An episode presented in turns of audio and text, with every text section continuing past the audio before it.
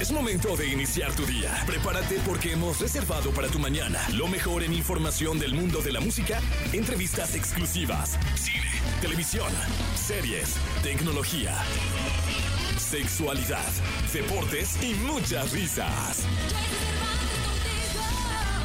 Deja que nuestro equipo de expertos colaboradores junto con Jesse Cervantes te demos los buenos días. Iniciamos. Buenos días, buenos días, buenos días, buenos días. Muy buenos días. ¿Qué ole? ¿Cómo andan?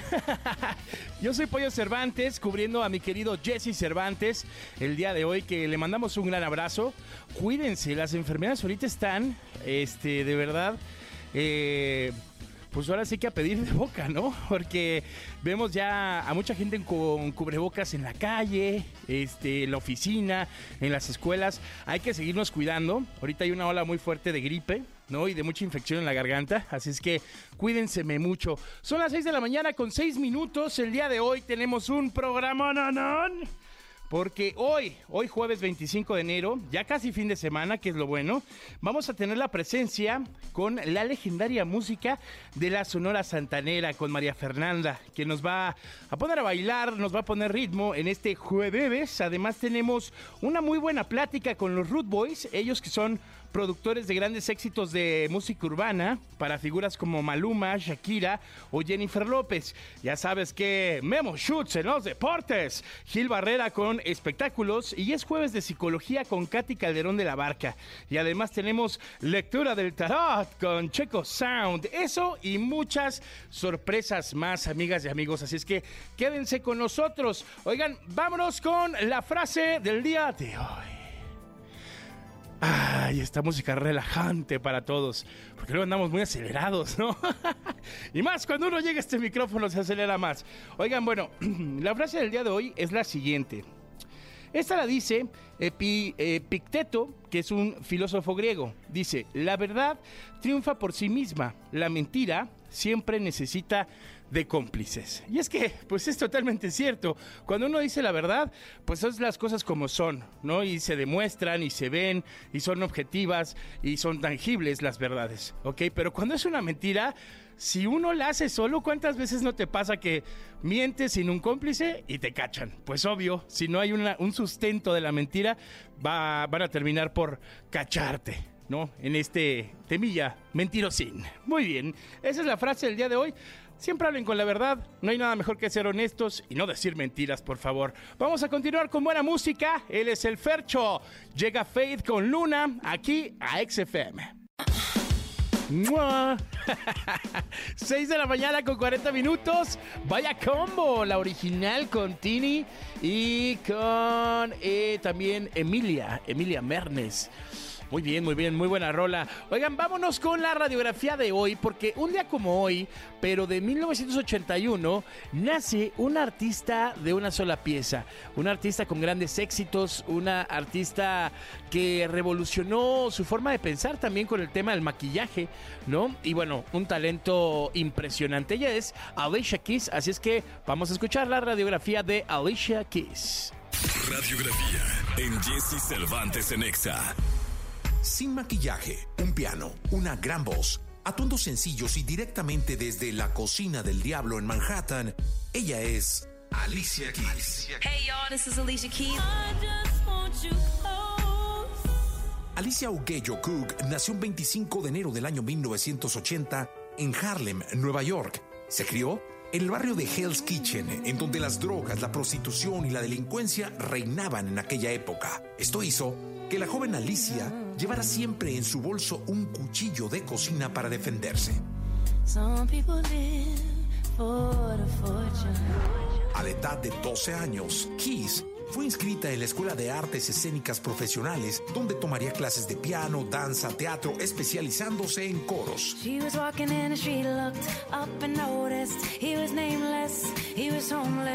Debido a su gran talento, cinco años después, Alicia pudo colocar una de sus canciones en la banda sonora de la película Men in Black. Más tarde, lo haría también en otras películas como Shaft y Doctor Dolittle.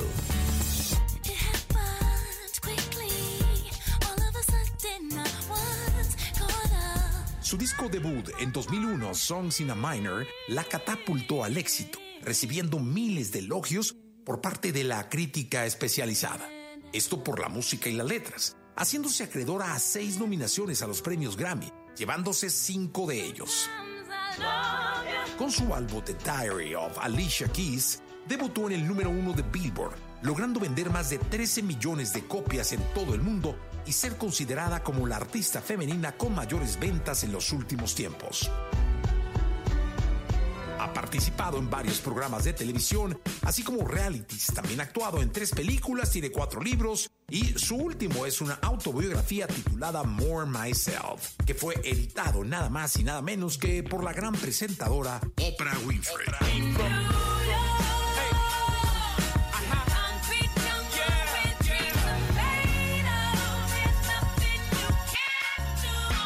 sus 35 años, la cantante se dio cuenta que ya era adicta a los cosméticos, por lo que a partir de ese momento decidió dejar de usarlos y aceptarse tal cual. Para sorpresa del artista, esto se convirtió en un movimiento para más celebrities que la apoyaron de inmediato.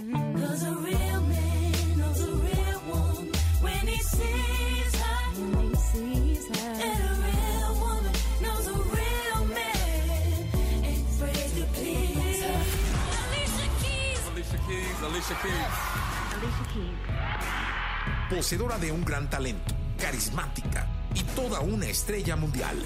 Ella es Alicia Keys.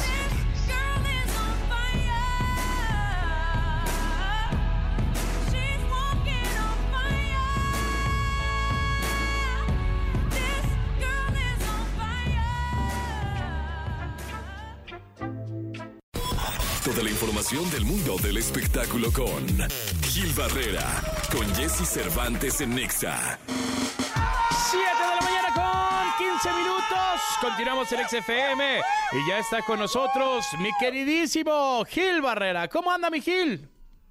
¿Cómo estás, querido Pollo? Muy buenos días, buenos días a todos. Aquí andamos al pie del cañón y bueno, pues arrancó la Casa de los Famosos y ya está empezando a mover eh, la Casa de los Famosos en Estados Unidos, la que se transmite en Telemundo, y obviamente está empezando a mover cualquier cantidad de, de, de, cosas en las redes, sobre todo que hay un seguimiento muy puntual. Este, sobre todo, pues esta, este ingreso de Alfredo Adame es el que está dando mucho de qué hablar, mi querido Pollo. Le faltaba sazón, ¿no? Y el ingreso de Adame creo que se me hace bastante certero. También por ahí lo que puso, lo que dijo más bien Frida Sofía, Mijil, y, y luego este todo lo que está pasando con Lupillo Rivera y la divasa, que si te puede decir divasa o cómo te digo. Está bueno, ¿eh? Se está poniendo interesante, está agarrando formilla.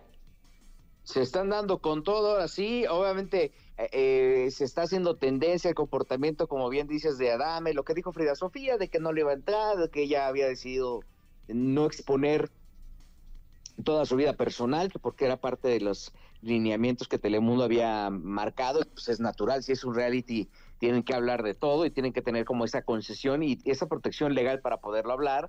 El beso que le dio Alfredo Adame a la divasa, que es como este lo que se está haciendo viral en este momento, sobre todo porque Adame viene de una, de, eh, vaya, de, de, una serie de declaraciones que pudieran eh, marcarlo como homófobo y él pues al final está mostrándose como es, está hablando poco a poco. Yo creo que esto le va a ayudar mucho a Alfredo, ¿eh? Totalmente. Yo creo que al final es una gran oportunidad para él para demostrar pues su otro lado, ¿no? Después de tanta polémica, es, es una buena chance para poder, como dices, sacar ese lado humano de Alfredo Adame. Y, bueno, ya mostró su otro lado en una foto que luego mandaba para demostrar que no, pero este, el lado humano, este, creo que al final le va a ayudar. Tengo entendido que la negociación con Adame para la Casa de los Famosos no fue tan, tan difícil, que en el momento en que él recibe la invitación y toma la decisión de, de mostrarse, es de manera inmediata y que ni siquiera hubo negociación por el dinero, ¿eh?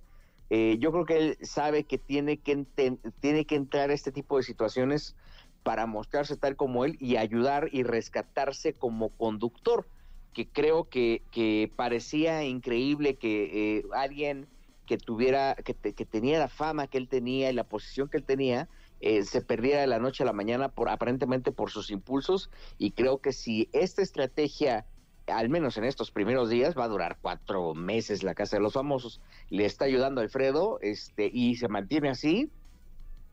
Creo que al final va a salir de esa casa y de ese programa eh, el conductor fortalecido que durante muchos años fue Alfredo. ¿eh?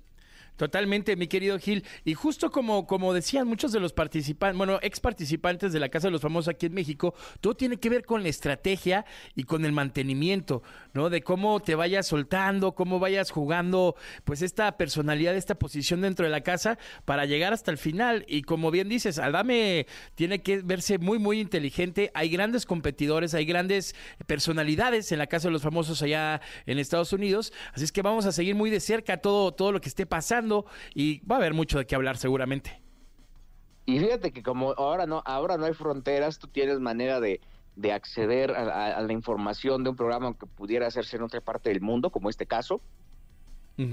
No hay límites y obviamente pues vamos a ver qué chismecitos que se va soltando. Está muy eh, deslucido Lupillo Rivera, por ejemplo, que parecía que iba a ser un contrincante fuerte, pero bueno, pues la gente estará hablando de este tema a lo largo de estas semanas y vamos a ver cómo se pone el asunto, que creo que está trascendiendo fronteras y que evidentemente pues va a tener una serie de, eh, eh, atractivos muy interesantes para la audiencia. Sobre todo a todos aquellos los que nos gusta el chismecito, ¿eh? Eso, tanto chismecito rico. Muchas gracias, mi querido Gil. Nos escuchamos en la segunda de, de espectáculos, Vigil. Pollito, muy buenos días a todos. Muy buenos días, continuamos con más. Escuchamos ahora a Harry Styles y esto que se llama Watermelon Sugar, 7 de la mañana con 19 minutos. Estás en Exa. Todo el acontecer del mundo de los deportes en la amplia experiencia de Memo Shoots. En Jesse Cervantes en Exa. 7 de la mañana con 43 minutos y ahí está la jauría lista para recibir a Memo Schultz en los deportes. ¿Cómo estás, Memo? Mi querido Pollo, ¿bien y tú? Todo bien, querido Memo, feliz, contento de todo lo que pasa en el mundo deportivo, que pues lo de hoy por hoy es el chicharito, el bombazo, ¿no? Claro, lo de ocho, lo de ocho columnas, y es que, como lo hemos venido platicando, está de moda repatriar a leyendas de la selección mexicana, del eh, fútbol de nuestro país, y ahora le tocó al chicharito Javier Hernández, este eterno 14, que tras 14 años, curiosamente, regresa el hijo pródigo a la perla de Occidente. Si te parece, Pollo, vamos a escuchar cómo eh, se viralizó, cómo se dio a conocer este anuncio, porque la verdad, lo que hizo las Chivas en sus redes sociales es de destacar, y así se dio la noticia del Chicharito que está de vuelta en México. Venga, vámonos. Gente que van a querer jugar hoy, que quieren ver, díganme, ¿por qué estás cambiando eso? ¿Qué? ¿Está de vuelta él? Ha vuelto. Chicharito. Chicharito. Chicharito. Chicharito. Chicharito. Chicharito. Chicharito. El chicharito. El chicharito. Bueno. Sí. Ya está de vuelta.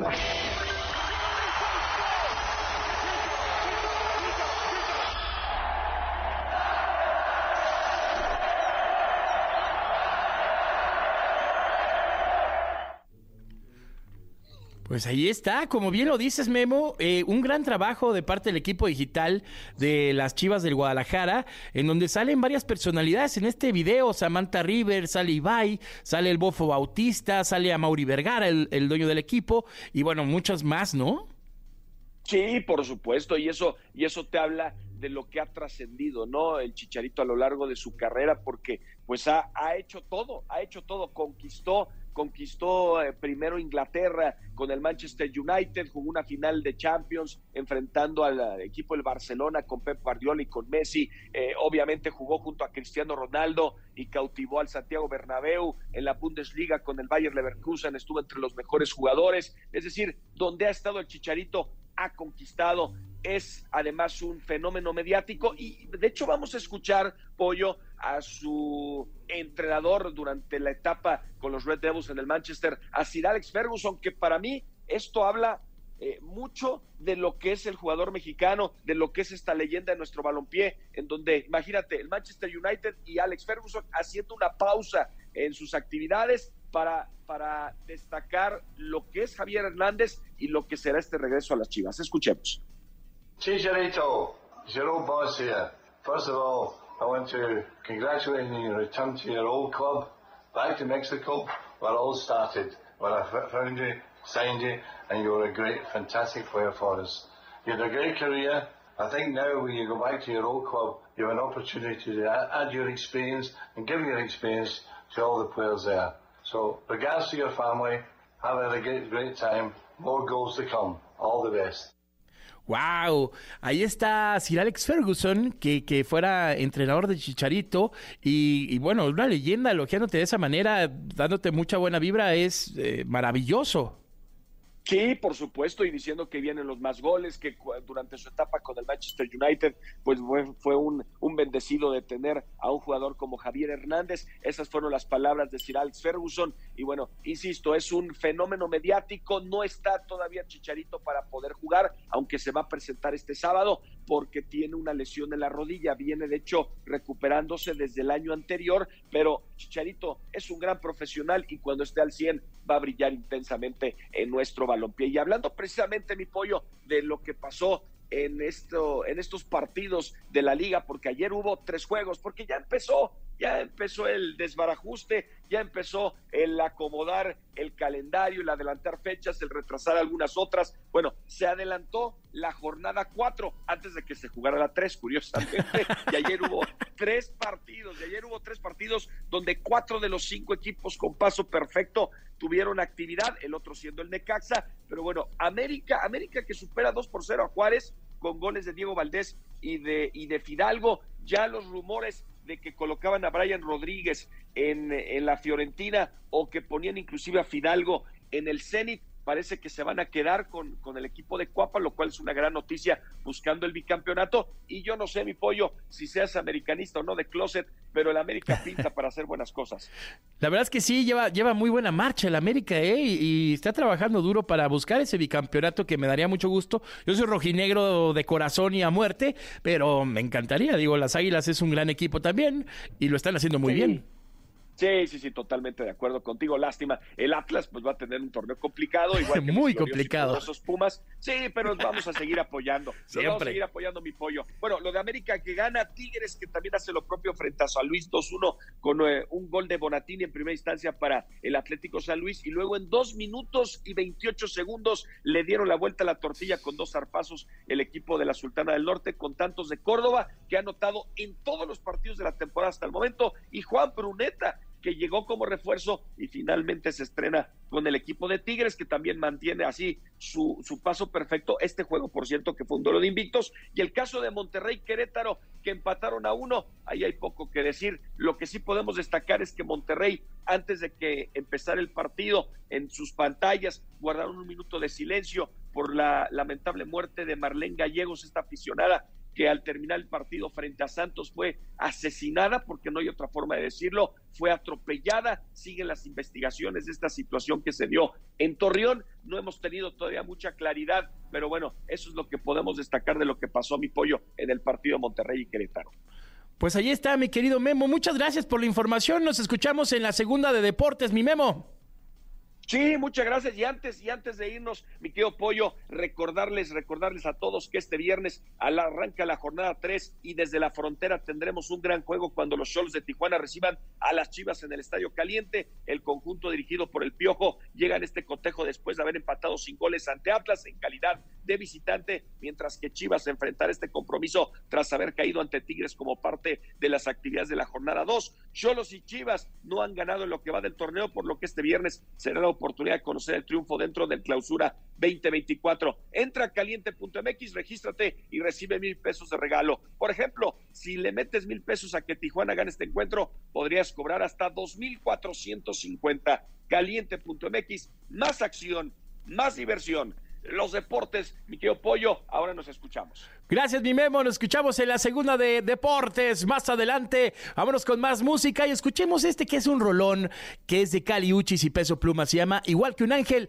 aquí en XFM, 7 de la mañana, 51 minutos.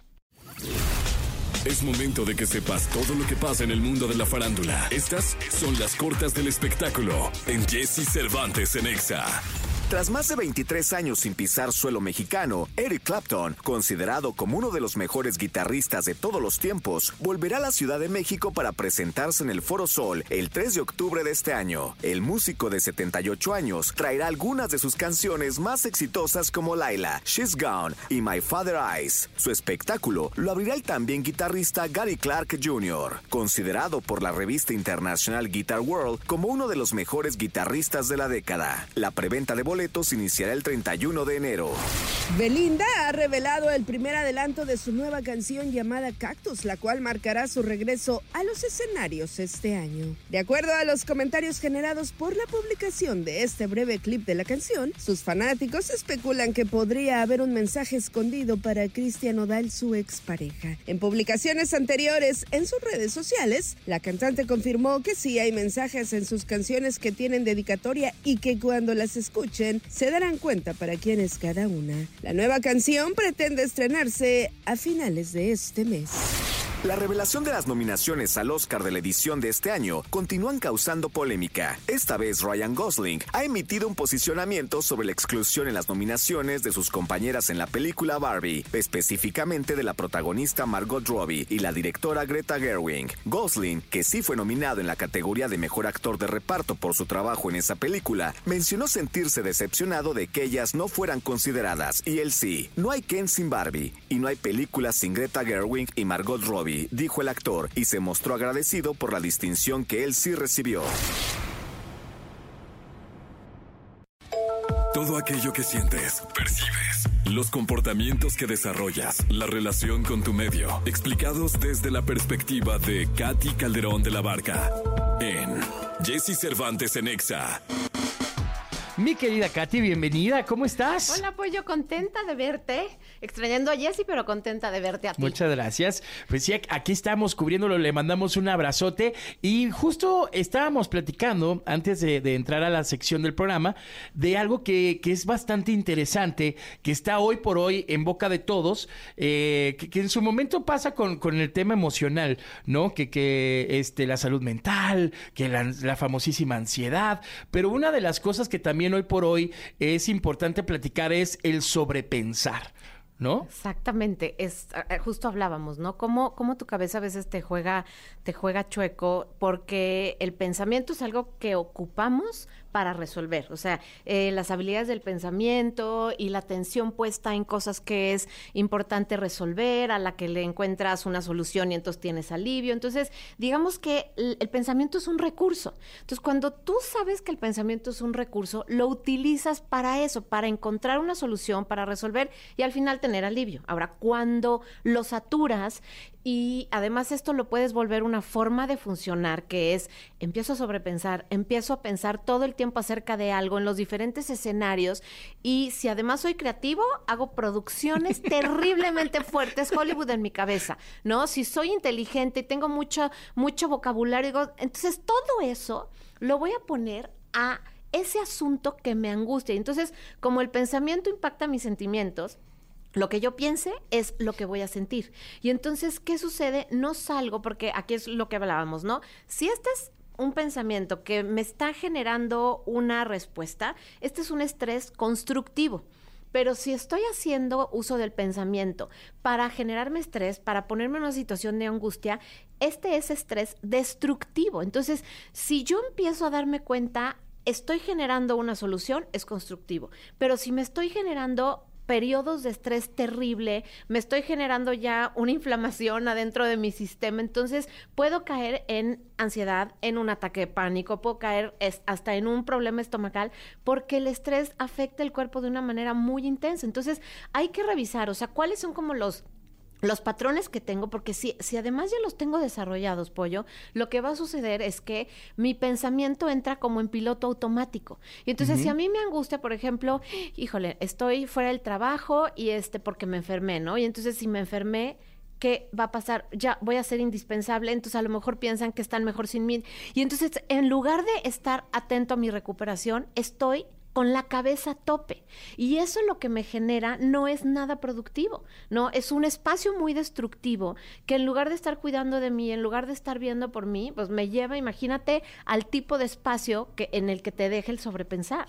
Claro, que ahorita con esto que platicas, mi Katy, también me da, me llega a la cabeza el tema de, del pensamiento positivo y el pensamiento negativo, ¿no? O sea, cuando estás sobrepensando de manera negativa de, chin, estoy en mi casa, estoy haciendo home office, tal vez están pensando que no estoy trabajando, ¿qué tal si piensan que, que estoy dormido, que estoy viendo una peli o una serie en Netflix, pero realmente sí estoy trabajando? O sea, es como, tranquilo. Exacto, la culpa todo, ¿no? Y, y como les pregunto cuando me llegan así los pacientes, a ver, o sea, eso, eso que está pasando es verdad, o sea, porque algo que tenemos que aprender es que el pensamiento no es verdad todo lo que nos dice. Por eso es como elegir las creencias, elegir los pensamientos, darte cuenta cuando supones y por otro lado, conectarme con la respuesta de, este pensamiento me está generando culpa, me está generando estrés, me está generando alivio. Y por eso es, es, estas dos preguntitas que yo siempre me hago, a ver, esto que estás pensando, ¿construye o destruye? Esto que estás sintiendo, ¿construye o destruye? O sea,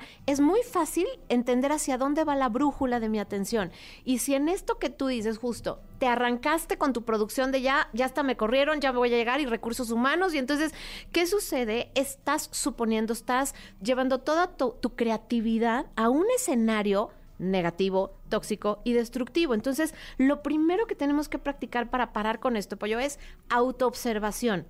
Y saber que elegir nuestros pensamientos es eso, es una decisión. O sea, no todos los pensamientos son verdad. Los pensamientos son producto del el mundo en el que vivimos, de nuestra historia familiar, y obviamente de lo que hemos aprendido en nuestra experiencia. Entonces, no todo es nuestro. Hay hay patrones de pensamiento que traemos heredados, ¿no? Entonces, si yo aprendo a detectarlos, puedo hacer una pausa, respirar y decir, esto que estoy pensando es verdad, esto que estoy pensando está pasando. Y entonces, después de eso, te, es como el, el aterrizar en el presente.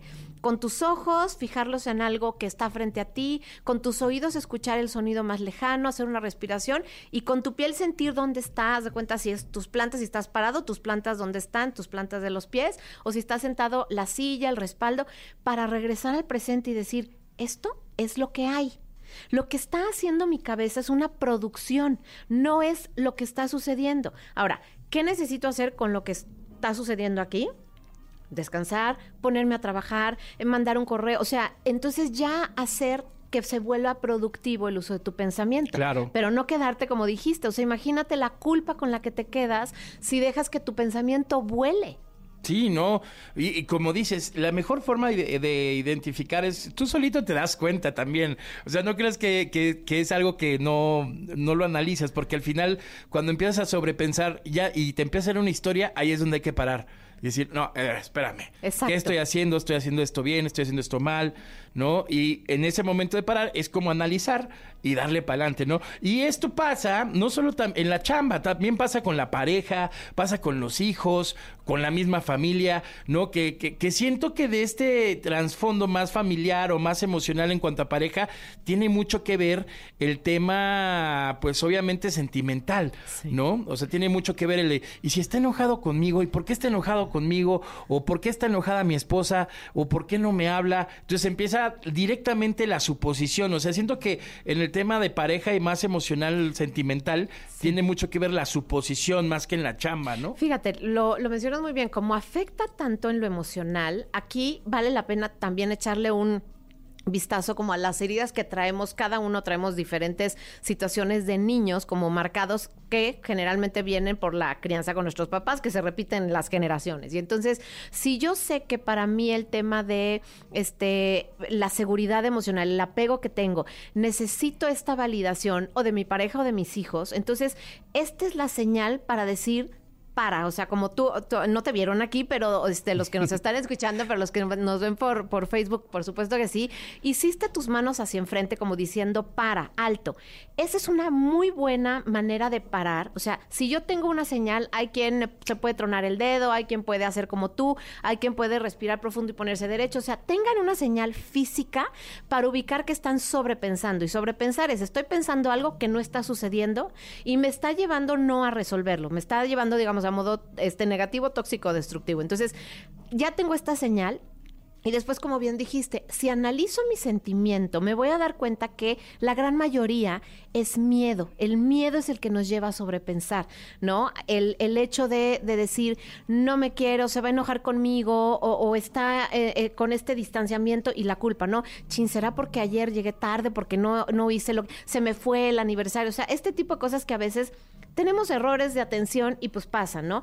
Pero si yo logro en- entender la historia que me estoy platicando, como decías, analizar tiene que ver con me autoobservo, qué estoy sintiendo, pónganle nombre a su emoción y me escucho. Qué pensamientos estoy haciendo que alimentan la culpa o la suposición. Y si yo logro entender que este sentimiento, pollo, el decir, oye, yo me sentí culpable o me duele que esté distante de mí, entonces ahí es donde las emociones siempre nos dan la dirección que tenemos que tomar y nos muestran el valor. O sea, valoro esta, esta relación o valoro la paz en mi relación, entonces me dirijo a resolver el asunto, porque eso es, a eso me refiero con dirección. Entonces, hablas con tu pareja o le dices, oye, me está dando miedo que ya llevamos un rato en que no nos miramos, en que siento tensión. ¿Qué pasó? O sea, estoy dispuesto a escuchar, ¿no? Y a lo mejor te dicen, no, nada, es que tengo pendiente porque no traje la leche. Y entonces tú dices, todo lo que me imaginé, o sea, está, es, es, es mal, ¿me explico? Claro. Me equivoqué. Y por eso digo, a veces esto viene de historias de que traemos de abandonos, de cosas así en la familia también. Entonces ahí las estamos repitiendo. Entonces hay que hacernos dueños de, de nuestras propias emociones y de las versiones en nuestra cabeza, de las historias que nos aventamos, que a veces son únicamente películas de Hollywood. Y algo también que mencionaste que es totalmente importante, mi querida Katy, es la comunicación. O sea, si tienes una duda, en lugar de sobrepensar y generarte esta historia, pregunta. Exacto. O sea, no supongas y di, oye, a ver, eh, todo bien, está bien la, eh, la relación, eh, oiga, jefe, está bien este el correo así. O sea, pero siempre la comunicación es vital para también, siento, detener un poco el, el sobrepensamiento. Tal cual. Y yo le agregaría eso, dense un regalo de pónganle buenas intenciones cuando estén sobrepensando. O sea, cuando estén en la angustia, en el miedo, cambien la frecuencia y pónganle buenas intenciones. Si tú le pones buenas intenciones a la conducta que sea, es más, me pitó el de enfrente o se me metió, ponle buenas intenciones y tu reacción, tu conducta va a ser totalmente distinta y tu sentir va a ser totalmente distinto. Si nosotros usamos esa herramienta mental, la vida cambia al 50% en un aspecto positivo. ¿Por qué? Porque ya te estás dando una narrativa, una historia distinta de lo que está pasando, en lugar de estar peleando constantemente con la realidad. Así que, pues, ah, Pollo les deja una, yo les dejo otra, ¿no? Y esperemos que esto les sirva para que en lugar de que sobrepiensen, solo piensen y lleguen a un espacio constructivo y no destructivo. Mi querida Katy, qué buena plática. Muchas gracias. Gracias por, por esta gran plática, gran tema además, el sobre pensamiento. ¿Dónde te puede encontrar toda la gente que lo está escuchando para estar más, más cerca de ti? Claro que sí. Bueno, les recuerdo que mi libro, el de Adolescencia, Oportunidad, Oportunidad y Reto, está en todas las librerías y en YouTube están varios podcasts este, que tienen diferentes informaciones y bueno, les dejo mis redes sociales, que es también la del canal de YouTube, que es Katy C. de la Barca. Katy se escribe C-A-T-H-Y, Katy C. de la Barca. Ahí me pueden encontrar y hay muchos recursos para su salud mental. Maravilloso. Muchas gracias, Gracias, Katy. mi pollo. Hasta luego. Continuamos con más. Aquí en XFM tenemos un corte comercial, 8 de la mañana, 28 minutos. Estás en la estación naranja. La entrevista con Jesse Cervantes en Nexa. Road Boys. Reconocidos por ser el dúo productor ganador del Latin Grammy. Canciones como Felices los Cuatro y Hawái de Maluma, Sin Miedo de Raycon y Chantaje de Shakira y Maluma son algunas de sus exitosas canciones. puro, puro chantaje, puro, puro chantaje.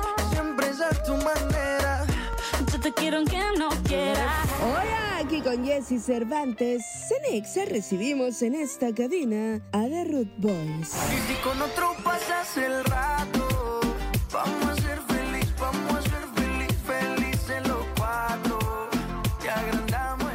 9 de la mañana con 17 minutos. Continuamos aquí en XFM y ya tenemos a los Road Boys, de Road Boys acá en cabina. ¿Cómo están, chicos? Bienvenidos. Mi hermano, muchas gracias acá, muy contento de estar contigo. ¿Cómo va todo? Todo bien, mi querido Chan y Kevin, ¿cómo están? ¿Cómo, cómo va la música?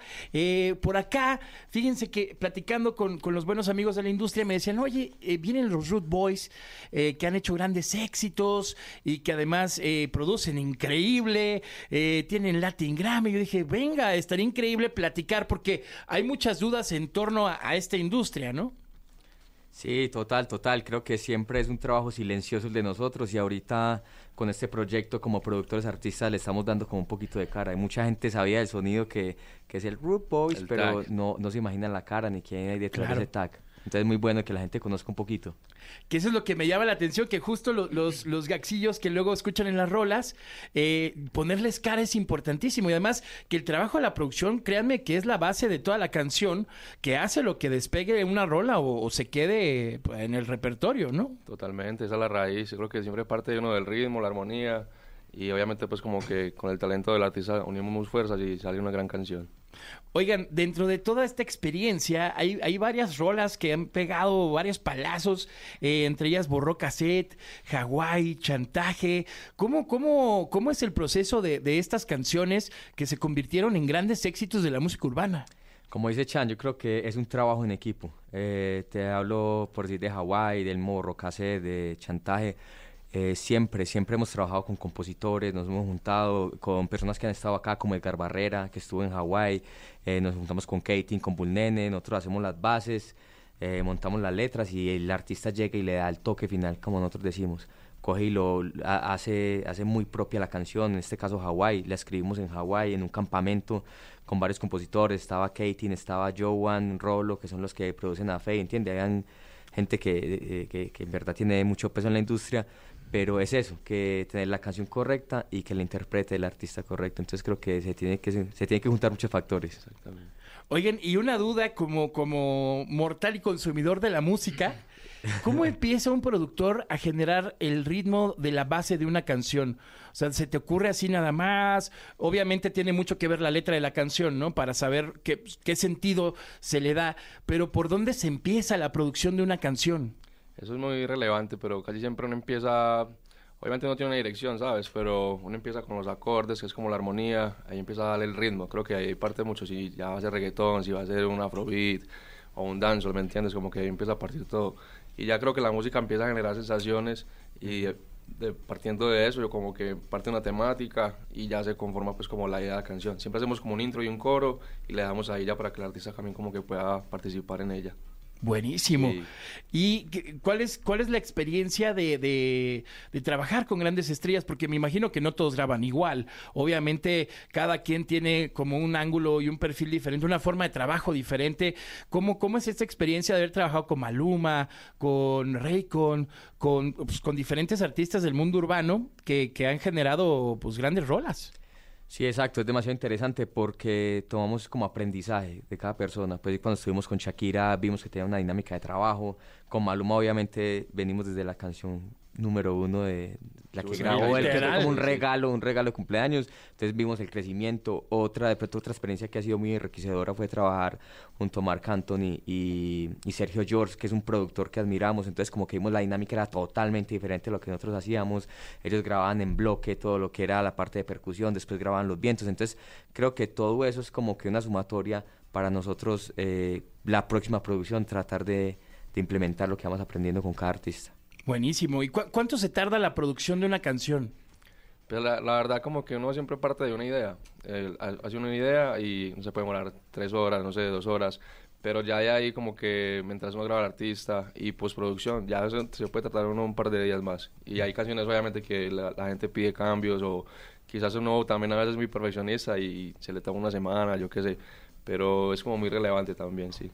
Porque también cabe destacar que eh, hubo un momento dentro de la industria donde el género urbano ma- marcó una pauta en cuanto a producción y en cuanto a ritmo de canción, porque salían rolas urbanas, pero a mil por hora. O sea, de repente sacaba Maluma un, un álbum y después salía ya otro sencillo y Balvin igual llegaba con un álbum, pero ya tenía otro sencillo y luego Bad Bunny también sacaba algo y, y el ritmo se incrementó tanto que empezó a, a generar que la música se, se tomara más por el tema de los sencillos que por el tema del álbum, ¿no? O sea, mientras se hacía el álbum, yo creo que ya había como cuatro sencillos afuera y se seguían haciendo más, y ya del siguiente. O sea, que ¿cómo, ¿cómo fue este proceso de en cuanto a producción que, que el género urbano empezó a marcar? Porque eso eh, le puso la vara alta a los demás géneros, al pop, al rock, que, que tuvieron que avanzar más rápido.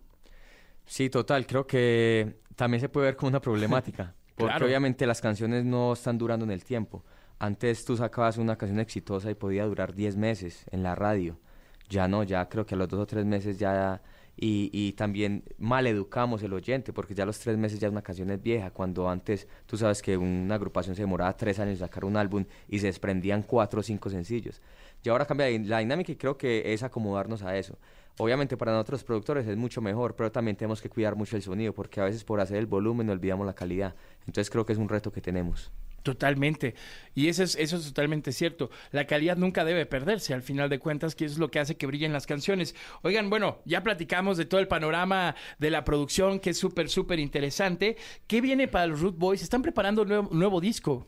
Sí, sí, la verdad, hemos estado muy centrados como en nuestro proyecto como, como artistas, que es sacar nuestras canciones. Obviamente invitamos a, muchos amigos pues a participar en ello, eh, uniendo culturas. Hace un tiempo pues sacamos Ojalá que fue Maluma con Alan Levine. Eh, ahora venimos con Maleanteo, que es Ryan Castro de Colombia, con JC Reyes de España. Entonces lo que te digo, como unir esas culturas, tratando pues como de juntar eh, estas, estas partes del mundo como que mucha gente no conoce o cosas novedosas que no se hayan visto. Eh, estamos planeando un disco, creo que todo productor tiene como ese sueño de tener su, su CD físico, su, su proyecto pues como en la calle, andamos en eso, vienen cosas muy interesantes con los Root Boys, Dios mediante. Maravilloso, eso está súper genial y, y justo eh, destaco mucho esto de, de darle cara a los productores porque realmente es súper importante y además te- también son artistas, ¿sabes? Porque, porque es arte lo que se está creando al momento de generar una canción. Yo siempre he tenido también esta pregunta y esta duda, ¿cómo identifica un productor una tendencia dentro de la música? Porque pues sabemos que cada año salen cosas nuevas, nuevas herramientas, ahora la inteligencia artificial que de repente se está metiendo de lleno para la creación de todo prácticamente. Entonces, ¿cómo, cómo identifican ustedes, los Root Boys, una tendencia dentro de la música? Creo que la clave es alejarnos de la tendencia para crear una tendencia, porque si nos vamos a lo que está sonando ahorita en la radio nos contaminamos, puede decir tanto Chan como yo no escuchamos la música como no, no somos tan consumidores de reggaetón, obviamente nos adentramos para saber cómo está el asunto y cómo es que está funcionando, pero lo que escuchamos en el día a día es música totalmente diferente, por lo mismo, para tratar de crear una tendencia. Y, y en cuanto a las herramientas como la inteligencia artificial y eso, creo que somos demasiado receptivos. Tenemos que tomar como que cada cosa que facilite nuestro trabajo es bienvenida. Entonces con la inteligencia artificial hemos estado haciendo experimentos, nos ha dado para desglosar de pronto canciones, eh, metemos en una aplicación y, y nos da los sonidos, nos da la percusión, nos da el bajo, entonces eso nos, no- nos, nos ayuda mucho y también con lo de las voces, que tú sabes que es una locura que está montando Sí. canciones que, que se convierten en canciones que se, se viralizan. Entonces a veces lo que hacemos es como que, hey, eh, tenemos una composición y creemos que le puede quedar a X artista. Tratamos de hacerlo en inteligencia artificial y ya depende cómo nos suene, ya se la mandamos al artista. Oye, Kevin, acabas de decir algo bien, bien cierto también, el tema de la viralización, ¿no? Eh, que, hoy por hoy, eh, digo, eh, la plataforma TikTok se ha convertido en una plataforma importante también de música, a tal nivel que, que de repente viraliza un, género o, vinariz- o viraliza una canción o viraliza un ritmo de una canción que se da para arriba y, y ha dado a conocer a muchos artistas, incluso ha dado crecimiento a muchos otros más. Ustedes cuando están produciendo, ¿tienen eso en cuenta? O sea, dices, bueno, esta canción tiene como algo viral para TikTok o, o- o tiene como este gaxito que puede funcionar o más bien te, te concentras en, en la obra en general y, si pega chido y si no, pues ni modo. Sí, yo creo que si uno se pone a pensar en, en centrarse pues como en una plataforma o algo, uno se vuelve loco, yo creo, pero quizás obviamente uno sí piensa como en momentos catchy de la canción, como los cortes que son, no sabe que funciona, ¿sabes? Pero literalmente uno fluye, ¿me entiendes? Y si la canción es buena, seguramente algo va a suceder con ella, pero como que no nos volvemos locos como centrándonos en, en un baile o algo así, pues. Sí, porque he, he escuchado historias de, de artistas que luego ya, ya planean dentro de su plan de marketing, ya es como de, esta rola va para TikTok. Eh, ¿Por qué? Porque puede ser viral. Esta rola es este soft single, eh, esta rola va para radio, ¿no? Entonces empieza como a haber una distribución de Sí, sí, canciones Con, con ese tema. ¿Ustedes qué opinan de, de este movimiento pues digital viral que hoy por hoy pues está marcando buena pauta en la música? Como te digo, eh, hay que adaptarnos. Eh, hoy el cambio es TikTok, mañana va a ser otro y, en el pasado también, cuando pasamos de, lo, de los discos físicos a, a, las tiendas digitales. Entonces, en este caso, lo que hacemos es eh, utilizarlo a favor de nosotros. Eh, si, si, van al TikTok, por decir de los Root Boys, nosotros obviamente somos muy malos para bailar. Lo que hacemos es un poquito educar, mostrar a las personas que cómo hicimos las canciones, les contamos la historia, un ejemplo como cuando estuvimos con Shakira, entonces le contamos como cosas de, de, detrás de una canción. Entonces, creo que se hace interesante y ha funcionado muy bien para las redes sociales de nosotros. Entonces lo utilizamos a favor y también tenemos que abonarle a eso que, un ejemplo, sabemos mucho de lo que está pasando ahorita en México, el underground, en el reggaetón, en el perreo que están haciendo por TikTok, llegó a nosotros de esa forma. Entonces creo que si se, se toma esa herramienta de una forma sana, es súper bien porque e, es eso, llegar a muchas personas y, y a muchas comunidades. Entonces, súper bien. Conocemos muchos reggaetoneros literalmente de cuenta de TikTok. Sí, sí, entonces, sí súper positivo eso. Qué chido. Oigan, y por otro lado, eh, si a The Root Boys les dijeran, oigan, ya colaboraron con Shakira, ya colaboraron con Maluma, ya le hicieron la producción. Si tuvieran que hacerle la producción a un artista que ustedes admiran, al que sea, vivo o muerto, ¿a quién, a quién les gustaría hacerle una producción? ¿o qué? Dígala, güey. A la misma vez. decimos otra cosa. Sí, sí. no, estamos re claros. Chan sabe, Chan. Eh, Drake creo que es un sí, artista. Sí, Drake, Drake. Creo que lo hemos tenido ahí en un pedestal ahí. Para, tenemos con para... Vela. Una foto con Vela. Lo tenemos ahí. sí, nuestro, nuestro, artista favorito. Y siempre hemos querido trabajar con él. Con Rihanna también. Uh -huh. eh, siento que podemos hacer algo gigantesco. Alguna vez también quisiéramos colaborar con Don Omar. Por el lado pues, latino. Tenemos muchos artistas, pero sin, sin duda alguna creo que Drake sería como un sueño hecho realidad cuando lo logremos. Y es que también son, son mucha referencia, ¿no? Todo sí. lo, lo, que pasa con el hip hop eh, americano sí, sí. Eh, siempre marca mucho tendencia también dentro de, de pues, la ola de influencia que tiene el género urbano, ¿no? Porque siempre ves así, este, a, a, no sé, a un Maluma o a un Don Omar, a un Balvin o a, o a un urbano y dice que tiene mucha influencia con el hip hop americano, ¿no? Hay mucha cercanía entre el género urbano y el, y el hip hop americano. Total, es como yo siempre lo he tomado y, y, como hace 20 años que empezó a permear el reggaetón en, en Colombia, digo que fue el movimiento del rap, del R&B, pero para los latinos. Entonces nosotros siempre hemos tenido como influencia, eh, igual hasta en la moda, tú ves, ¿entiende? Eh, se marca una tendencia cuando salen unos, unos tenis, por decir, que, que, es muy común en el género de nosotros, o, o, Drake, el mismo Drake en cuanto a la moda impone mucha tendencia, entonces mm. creo que no, no es ajeno a eso. Lo bonito ahorita es que a, ellos ya también están cogiendo de lo de nosotros, quieren cantar en español, quieren hacer los corridos como lo ha hecho Snoop Dogg, eh, sí, sí. se fijan en, en, en, cómo está llenando estadios Carol G, Bad Bunny, que ellos como que dicen, hey, estas personas están llenando estadios en nuestra tierra, ¿qué están haciendo? ¿Qué podemos hacer? El mismo Kanye West eh, el otro día en estudio, como que Bunny. mi competencia no es X o Y, como él mi competencia ahorita es Bad Bunny, entonces es bonito de que ellos también están mirando para este lado. Totalmente. Oigan, ¿y qué viene en este 2024 para The Root Boys? Sabemos que, que bueno, está, está, eh, se está haciendo este nuevo álbum, pero ¿qué más viene? Eh, ¿Qué más van a estar haciendo este año? Pues bueno, vienen varios singles que ya tenemos ahí pensados. Eh, de hecho, sabes que en Colombia tenemos un proyecto súper bonito, que hay muchas generaciones, pues muchos artistas nuevos saliendo, que no, no sé si has visto como que han, ha habido como baches, como que Maluma Balvin y hay un tiempo largo que no sea un artista, Blaze Ryan, entonces tenemos una tarea muy bonita, como que es un, una labor que nos hemos tomado pues como muy a pecho para unir y crear como una industria más grande en Colombia. Vamos a sacar pues canciones con los muchachos de allá y seguir sacando pues singles también, seguir uniendo, uniendo culturas. Vamos a seguir también obviamente produciendo con grandes artistas como Maluma, eh, Shakira, esa es la idea pues como que no bájale. Viene mucha música para que estén ahí muy pendientes de los rudos. Oigan, mis queridos rudos, si hubiera un artista que pudieran recomendarnos, un artista colombiano, para seguirle la pista, para escucharlo, alguien que, o bueno, colombiano, puertorriqueño, quien, quien sea, eh, a, a, quien nos recomienden seguirle la pista, ¿quién sería? Hay varios, hay varios. Hay por muchos. decir, de Colombia podemos hablar de, de Capla y Miki. Son un ¿Qué? dúo que, que, hacen una música y tienen una puesta en escena sí, sí. brutal, ¿entienden? En, en vivo en vivo la rompen. En España está el mismo JC Reyes, que de pronto aquí no lo conocen, pero en España la calle la tiene súper cogido. Super que es gigante aquí también, ¿entiende? Que es un poquito indie, pero nos encanta. ¿Cuál otro está por ahí, Chan? Juan Duque también viene haciendo un trabajo muy bueno. Eh, lo respetamos mucho, mi amigo de nosotros.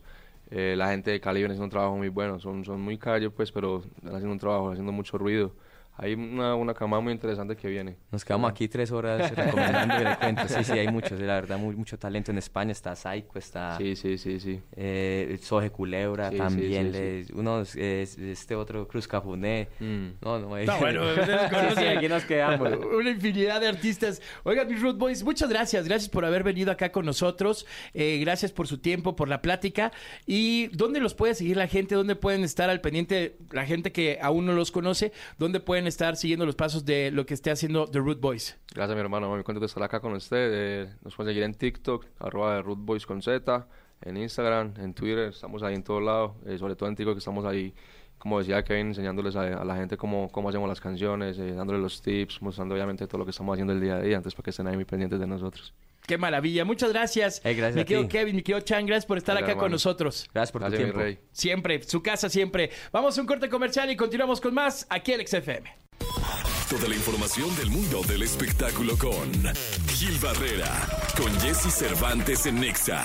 Continuamos en XFM. Yo soy Pollo Cervantes, cubriendo a mi querido Jesse Cervantes, que le mando un gran abrazo con mucho cariño. Y ya estamos listos para la segunda de espectáculos con mi queridísimo Gil Barrera. ¿Qué onda, mi Gil? ¿Qué pasa, mi querido Pollo? Pues aquí andamos al pie del cañón. Fíjate que se, se va a llevar a cabo la carrera Cardias. Esto ocurre prácticamente en marzo y llama mucho la atención que en esta carrera regularmente lo que, lo que pasa es que independientemente del, del, del objetivo de que es eh, reunir fondos para apoyar a chavitos que tienen problemas eh, con el corazón, pues se junta una buena cantidad de, de- de estrellas. Tuve la oportunidad de asomarme ayer en un eh, Zoom en donde convocaron a todos los artistas que van a estar y no sabes la respuesta tan positiva que hay alrededor de esto. Me sorprendió mucho la cantidad de invitados y la cantidad de gente que se, que se sube a este Zoom. Es un Zoom que no se hace público. Eh, ayer, eh, obviamente, se están como filtrando algunas imágenes. eh, pues para, para incentivar eh, las, las inscripciones, pero me llamó mucho la atención que, que muchos de estos, eh, de estos artistas, te hablo de, de actores que están acostumbrados a salir en telenovelas, Jorge Salinas, Sebastián Rulli, este, Angelique Boyer, eh, eh, pues este, es- estaban sumados en la llamada, entonces tú parecía que estabas hablando con, Wow.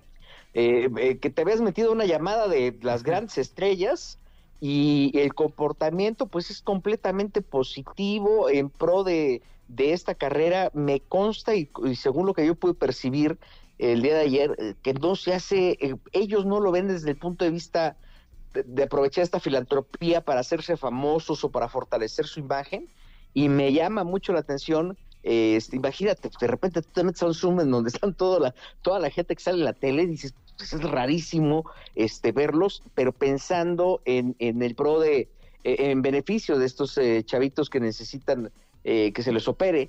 Y creo que esto habla de un gran ejercicio filantrópico, ya se comprometieron a correr, pues ya sabes, hay varias categorías y todo este tema que hay siempre en las carreras, este, en este tipo de, competencias o de rutinas eh, eh, en beneficio de la salud, pero es rarísimo este, ver que por un lado tienes, a, a- te- insisto, a las grandes estrellas y eso está bien padre, la verdad.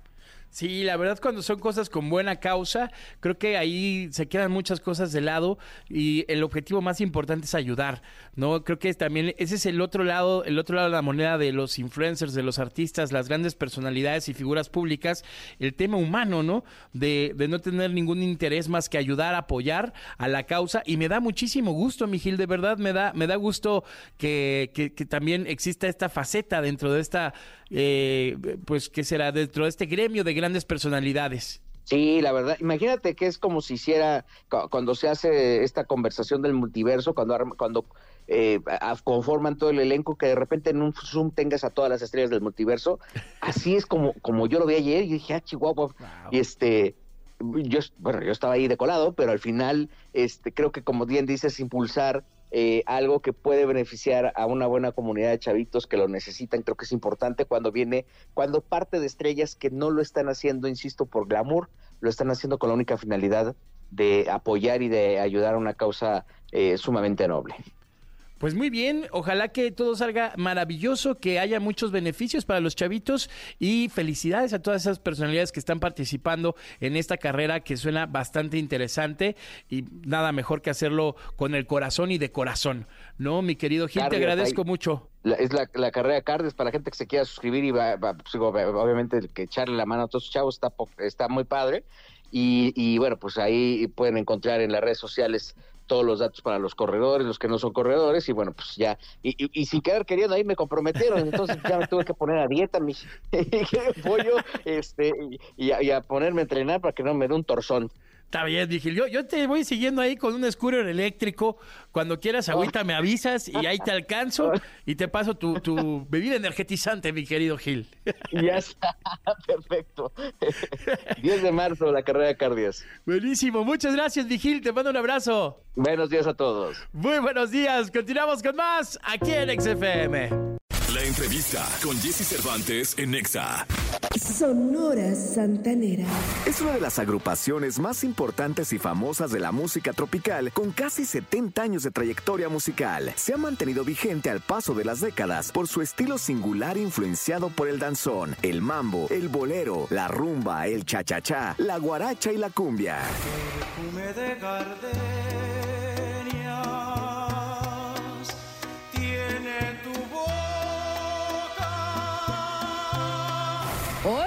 Aquí en la cabina de Jesse Cervantes, Cenexa, recibimos a la original Sonora Santanera de Carlos Colorado con María Fernanda.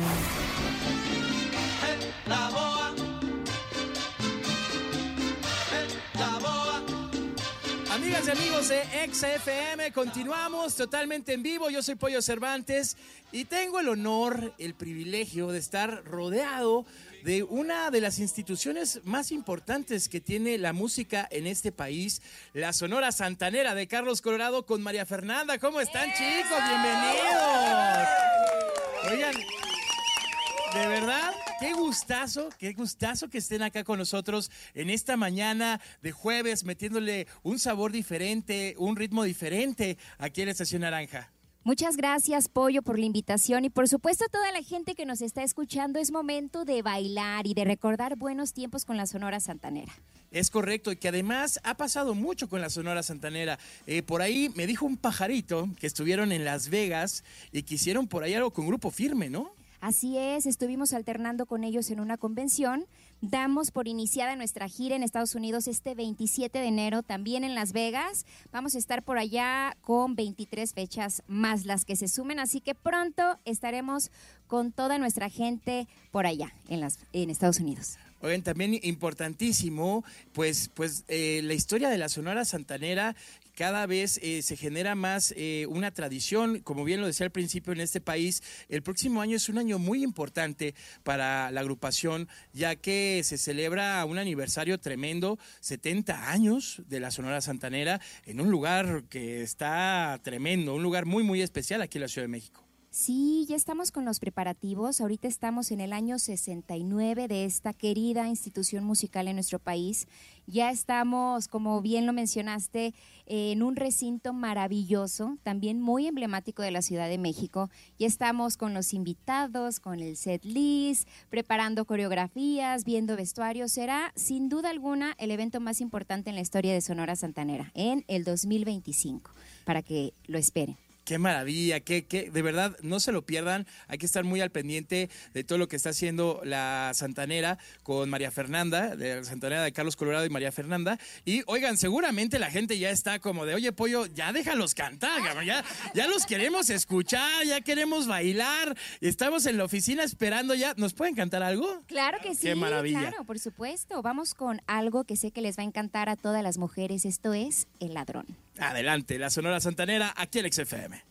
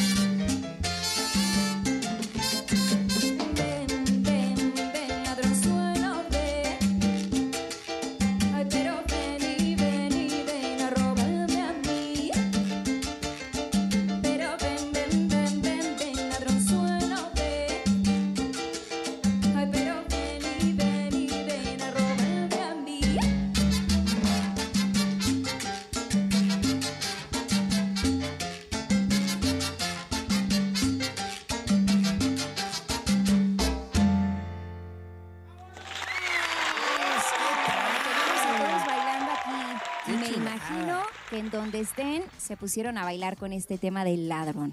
Oye, que además la, música de la Sonora Santanera se puede bailar en cualquier lugar, que eso me encanta, que es súper emblemática y que además pues es, es- le gusta a todas las generaciones, porque ¿quién no ha bailado sus canciones en una boda, en una fiesta, en un cumpleaños, unos 15 años? O sea, la verdad es que la música trasciende a todas partes y me encanta lo que, lo que pasa siempre con la Sonora Santanera. Por otro lado, eh, van a estar acompañando también a una de las figuras más importantes en la música que hay en México, que es Paquita la del Barrio, en su despedida ahora este febrero, ¿no? Así es, en el tour La Última Parada estaremos este 18 de febrero en el Coloso de Reforma, nada más y nada menos que en el Auditorio Nacional. Ya están los boletos agotándose, así que cómprenlos. Hoy jueves es 2 por 1 en Ticketmaster, así que vayan a comprar sus boletos. Ya estamos a unos días de estar con la señora Paquita la del Barrio. ¿Y qué, qué rola van a cantar con Paquita? ¿Sorpresa? ¿Cómo está el asunto? Paquita va a cantar tres temas con Sonora Santanera. Wow, o sea, no uno, tres. Tres temas, sí, aparte es un show padrísimo, dura muchísimo, casi cuatro horas, la gente queda fascinada, entonces es algo que de verdad no se pueden perder. Ahora para celebrar el Día del Amor y la Amistad, vayan al Auditorio Nacional. Maravilloso. Oigan, dentro de todo este gran repertorio que tiene el- la agrupación, hay una canción en especial que seguramente a mucha gente le encanta y le encantaría escucharla en la mañana. ¿Podremos escucharla de Perfume de Gardenias?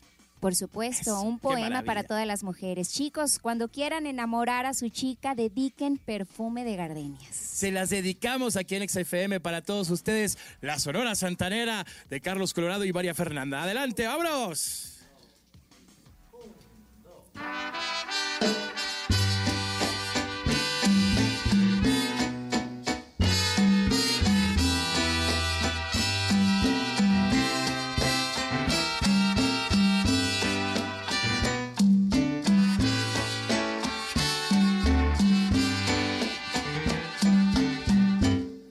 Perfume de gardenias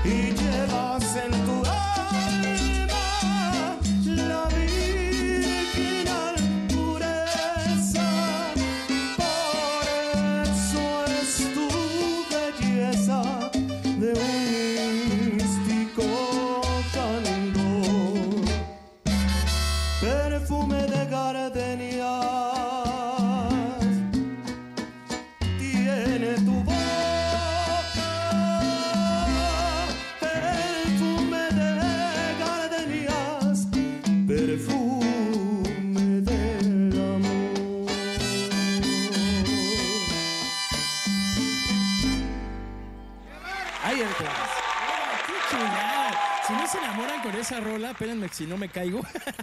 si no se enamoran con esa rola, están muy mal, tóquense el pulso, ¿eh? De verdad. Oigan, eh, eh, les mandan saludos, lo están viendo a través de, de la plataforma digital de XFM. Miren, les mandan saludos de Aguascalientes, de Veracruz, de la Ciudad de México, Tijuana, Cotitlán, Izcalli, Guadalajara. Reconocidísima en todas partes como Exa La Santanera, ¿eh? No, pues muchísimas gracias a todos los que nos están escuchando y los que nos están viendo, a todos esos estados y a toda la República Mexicana y parte de Estados Unidos, que allá vamos a estar, como dijo bien María Fernanda hace ratito. Maravilloso. Por ahí también viene otra fecha importante, el 2 de junio, en el Auditorio Nacional, eh, la Sonora Santanera en Sinfónico. Les digo que la Sonora Santanera está, pero trabajando durísimo y eso nos encanta, que llegue la música a todas partes. ¿Cómo va el preparativo de este show? También estamos ya en preparativos, muy contentos de verdad por todo el cariño del público. Sonora Santanera, últimamente hemos estado haciendo cosas muy grandes y eso es solo gracias al cariño de todos ustedes. Contentos, agradecidos, trabajando muchísimo, con muchos planes y, y la verdad felices, felices de estar en esta institución musical eh, que le gusta tanto a los mexicanos y que decimos que es de los mexicanos. Totalmente de acuerdo. Oigan, y de entre tantas rolas que seguramente han tocado y tocado y tocado, ¿cuál es la que más disfrutan? La que más, eh, eh, pues ahora sí que tiene ese feeling como, como grupo que, que cuando la tocan lo, lo proyectan, lo, lo, lo contagian. Yo creo que, bueno, personalmente, y me, imagino que para cada uno también, depende el mood en el que estés, ¿no? Afortuna- Afortunadamente Sonora Santanera tiene, tiene canciones dedicadas para todo momento en la vida. Desamor, amor, risa, tristeza, en fin. Pero yo creo que sin duda algo que nos ha abierto las puertas, no solamente eh, en, en la República Mexicana, sino en todo el mundo, ha sido el estandarte de la Sonora Santanera por más de ya casi 70 años. Entonces creo que es la boa. ¿La podemos escuchar? Claro que sí. ¡Ole! vas- Estamos bien chiqueados, bien consentidos por la Santanera. Muchas gracias, muchas gracias. Pues los dejamos aquí, la Sonora Santanera, en XFM.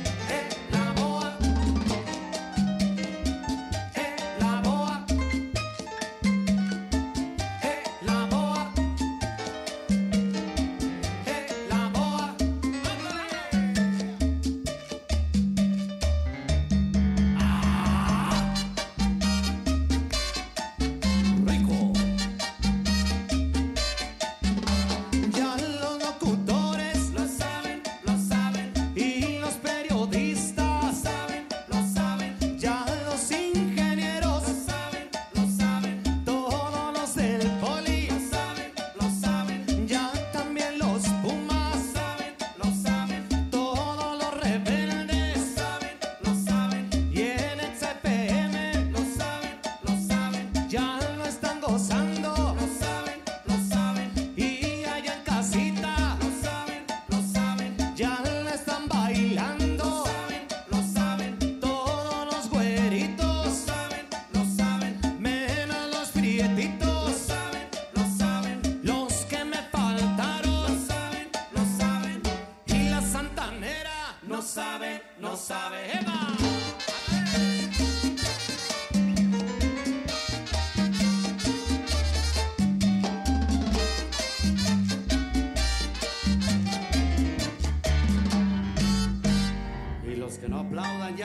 Ya saben. Ya saben.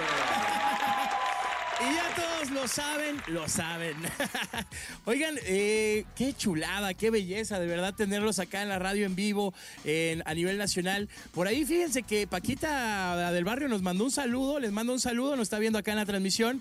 Es que le mandamos un gran, gran bra- abrazo y beso con mucho a cariño. Paquita, claro que sí, con mucho cariño. Y recuerden a todas las personas que nos están viendo en redes sociales, estamos en www.sonorasantanera.com.mx o en nuestra página de Facebook, es Sonora Santanera de Carlos Colorado. Podrán saber en dónde nos vamos a estar presentando. Síganos y denos mucho cariño a nuestras redes. Totalmente. Hay que estar muy, muy al pendiente de todo lo que está sucediendo. ¿Qué, qué viene para este 2024 con la Sonora Santanera? ¿Habrá música nueva? Digo, ya platicamos de las fechas, de los shows, de todo lo que va a suceder, pero ¿qué más va a pasar este año? Mira, tenemos una canción inédita, se llama El Celoso y está en todas las plataformas digitales. Es una cumbia para bailar, muy parecida a Labrón y para dedicar también, así que escúchenla. Y bueno, tenemos la gira en Estados Unidos, empezando este 27 de enero en Las Vegas. Tenemos el Auditorio Nacional el 18 de febrero con la señora Paquita la del Barrio. Auditorio Nacional Sinfónico el 2 de junio también. Y ya están todos los preparativos para el 70 aniversario, así que es, son años muy buenos para Sonora Santanera. Oye, Feri, permíteme que te interrumpa porque tenemos una sorpresa, pero esa Venga, no se las podemos decir por ahora. Que vamos y que, que- que queremos que se enteren en nuestras redes sociales donde vamos a festejar el Día del Amor y la Amistad. Pero eso Ah, solamente en nuestras redes sociales, así que vayan para allá. Va a ser algo sin precedentes, va a ser Órale. este 11 de febrero, así que estén muy al pendiente porque vamos a tener un gran show para todos ustedes. Hay que estar ahí, hay que estar echando ojo para echar bailada con la Santanera. Oigan, ahorita con todo este tema de Paquita, ¿saben alguna rola de Paquita, la del barrio? Sí, no sabemos varias. y algo que podamos Pero se la- escuchar. Se la saben porque se las han dedicado. ¿eh? Ah, sí. No quiero pensar cuál. Una que dice, tú que me dejabas, yo que te espero, no, yo que te esperaba, yo que tontamente siempre te era fiel. Desgraciadamente hoy fue diferente, me topé con alguien creo que sin querer. Tres veces te engañé, tres veces te engañé, tres veces te engañé. Y así le ¿La dejamos porque por lo- qué? la primera por coraje. La segunda, segunda? por capricho. ¿Y la tercera? tercera por placer. Oigan, chicos, muchas gracias, de verdad. Gracias por haber estado acá con nosotros. Eh, Pásenla, obviamente les deseamos mucha buena vibra, le deseamos a todo el mundo que la pasen muy bien. ¿Nos podemos despedir con alguna canción de la Sonora Santanera? Claro que sí, vamos a bailar con el botecito de vela. Ah, qué rico. Amigas, amigos de XFM, los dejamos con la Sonora Santanera. Gracias, Pollo. Gracias. En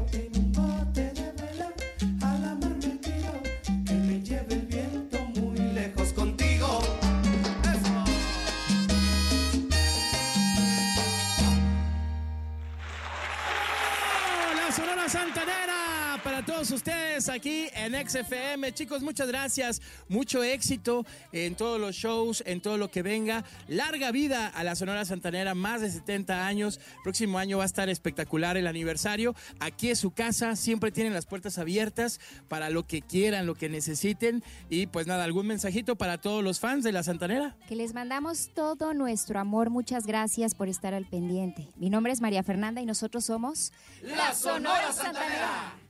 Ahí está, vamos a ir a un corte comercial y continuamos con más aquí en XFM.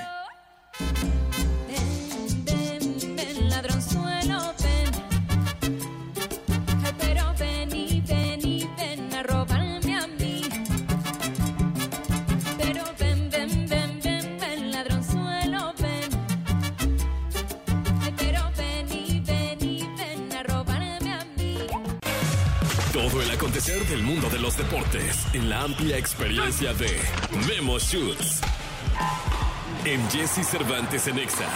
Continuamos en XFM. Yo soy Pollo Cervantes cubriendo a mi querido Jesse Cervantes y ya estamos listos para la segunda de deportes con el queridísimo Memo Shoots. ¿Qué onda, mi Memo? ¿Qué onda, mi pollo? Pues mira, ya, ya platicamos de lo que pasó en el fútbol mexicano, eh, de los tres partidos, partidos que hubo, eh, del chicharito, pero pues aquí somos deportes, no solo fútbol, soccer, porque yo creo que todos, ay, no, que no, hablamos de deportes, de deportes, y hay que, y hay que tocar el punto del abierto de Australia, el primer Grand Slam del año, donde la vigente campeona Arina Zabalenka tomó, eh, de hecho, venganza de la derrota que había tenido con la estadounidense Coco Gauff en la final del US Open, la superó en semifinales y se convierte en la primer tenista desde Serena Williams en alcanzar finales consecutivas allá en Australia. Ahora va a enfrentar a Zheng Wen, la china, que superó por su parte a Dayana Yastremska. Y en cuanto a los varones se refiere, en cuanto a los hombres, pues hoy se disputa mi pollo la primera semifinal. Sinner, el eh, italiano, frente a Novak Djokovic,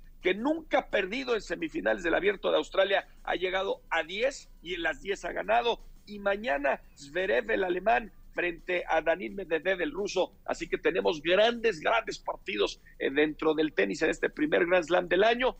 Eh, y yo estoy convencido que tú eres gran aficionado de Novak Djokovic. Totalmente, mi querido Memo. Sí soy, sí soy fan eh, de, de Nole.